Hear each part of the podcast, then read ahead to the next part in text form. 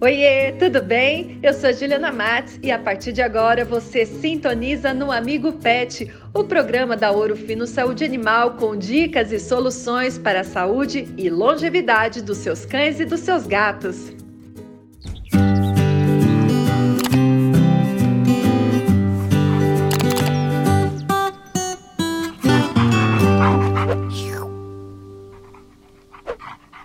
Olá, pet lovers, tudo bem? Tá começando o Amigo Pet e a gente continua falando sobre alergias na pele de cães. Hoje a prosa é sobre alergia alimentar. Quem conta tudo é nossa querida médica veterinária, minha xará, Juliana Trigo. Oi, Ju, seja bem-vinda ao Amigo Pet. Oi, Ju. Mais uma vez eu que agradeço a participação, adoro. Eu também adoro. Ô, Ju, nós estamos aqui numa série sobre alergias de pele em cães e hoje a gente vai falar de alergia alimentar. Eu ainda estou tentando entender a correlação da alergia de pele com alergia alimentar, enfim, mas vamos lá. É, semana passada a gente viu que esse tipo de alergia é também comum nos pets, né? Sim, Ju, na verdade, a dermatite atópica e a a gente chama de alergia alimentar ou também hipersensibilidade alimentar. São extremamente é. comuns é, nos pets e, e, e, elas são um pouco parecidas, viu, Ju? A gente é. vai, vai falando no decorrer do nosso bate-papo. Exatamente. Importante a gente sempre entender que tem algo errado acontecendo é, com o nosso cachorro para é. levar imediatamente no médico veterinário, né? Para ele fazer o é, diagnóstico. Mas aí, Ju, explica para a gente como que a alergia alimentar acontece? Intoxicação de alimento? Como é? É, a palavra não é bem uma intoxicação. O que acontece? Lembra quando a gente falou que da dermatite atópica, é, alguns tipos de alérgenos, como por exemplo pólen, ácaro, fungo, pode desencadear o processo alérgico? Nesse caso da alergia alimentar, quem vai desencadear o processo alérgico? Um, alguns tipos de proteínas dos alimentos.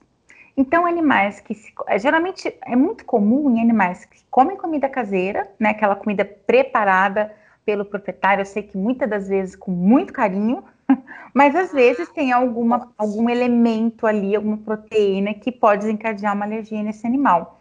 E alguns tipos de ração comercial também, né, Ju? Então, é, a gente sabe que tem vários tipos de ração no mercado e, é, na verdade, é um processo individual desse animal e muitas das vezes por esse, por esse processo ser individual dele, ele tem uma alergia a, algum tipo de proteína de, algum, de, alguma, de alguma ração é, comercial, né? E quais são os sinais clínicos, né, dessa alergia alimentar? Então, muito parecido com a atopia, né, é. com a dermatite atópica. Coceira, coceira, coceira, coceira. Essa coceira ela pode ser é, localizada, generalizada. A, a, a, alergia alimentar ela não é sazonal, então ela não tem períodos do ano para acontecer, né? Então assim é uma característica que ah, os sintomas eles podem acontecer durante todo o ano, mas são parecidos com a dermatite atópica. Então, por exemplo, vermelhidão é, nas orelhas, nos membros, na região axilar, na face, no pescoço, no períneo, e, e aí vai aparecer também é, algumas erupções parecidas com, com espinha, principalmente no abdômen. O animal vai se automutilar por conta do excesso da coceira, Ju. Aí tá coçando, coçando mais uma vez. O que, que acontece? Porta de entrada para uma bactéria na pele, para infeccionar a pele. Porta de entrada para um fungo, para provocar ali uma infecção por fungo.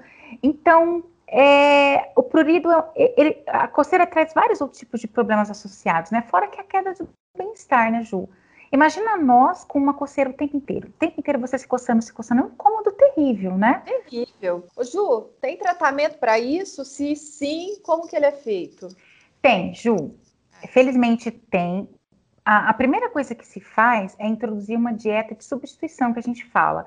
O que é uma dieta de substituição? Você vai tirar tudo que o animal ele come, o que ele tem comido na rotina, e entrar com uma alimentação é, com uma base proteica diferente de tudo que ele comeu até hoje. Então, por exemplo, no mercado tem ração com, com proteína ah, de cordeiro. Então, é, pode ser uma tentativa, isso também é algo que fica é, bem a critério do médico veterinário que está cuidando do caso, né? E aí se faz uma substituição por pelo menos uns 15 dias para avaliar aquele animal e ver se houve melhora com a substituição da dieta. E é claro, sempre tem que ter é, tratamento para melhorar o prurido, a coceira, né? Então se usa também bastante corticoide, né, na rotina clínica, assim, os veterinários prescrevem bastante. Por exemplo, a prednisolona, né, nós, nós temos na linha, mais uma vez comentando, o Prediderme, muito conhecido pelos, pelos médicos veterinários, e também muitas das vezes o veterinário ele precisa passar um antibiótico, porque lembra que eu falei? Coceira, infecção bacteriana recorrente por conta da coceira. Então, tratar com uma cefalexina, por exemplo, a gente tem o celesporin comprimidos na linha. É, alguns colegas gostam também da enrofloxacina, né? E nós temos o enrotratabs na linha, tá? E é, eu não posso deixar de comentar sobre a linha Bris novamente. Né? Ótimo. Porque a nossa.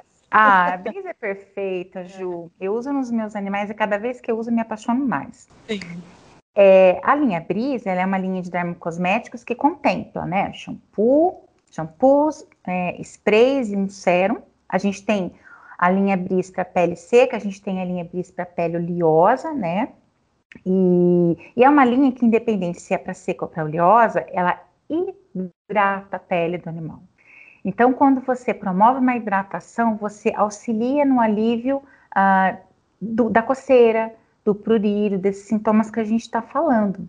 E fora que ela tem alguns constituintes, como por exemplo a fitocimosina, que auxilia na reparação da barreira cutânea. Então, auxilia na reparação da barreira cutânea, ah, essa pele ela vai ficar, entre aspas, mais forte, né? Menos suscetível à entrada de alérgenos. É, então, assim, é uma linha que é, restaura e auxilia na manutenção da barreira cutânea e também super hidrata a pele. Então, perfeita a linha Brice. Lembrando que é uma linha que traz um aroma muito suave, que é hipoalergênico, viu, Ju? A gente tá falando de alergia. Sim, exato. É, e às vezes as pessoas, primeira coisa que elas pensam, poxa, mas é, como que é, né, esses shampoos, esses sprays da, da linha Brise, eles têm um aroma muito forte que pode provocar alergia no meu animal? No caso da linha Bris, não, não, pessoal. Porque esse aroma, ele é, essa fragrância, ela é hipoalergênica. Perfeito. Então dê um bris aos seus pets, né? Sim. Eles merecem. Merecem, Ju. Ju. Obrigada pela sua presença. Eu que agradeço, Ju. Até semana que vem, próximo Até. programa. tchau. tchau. tchau.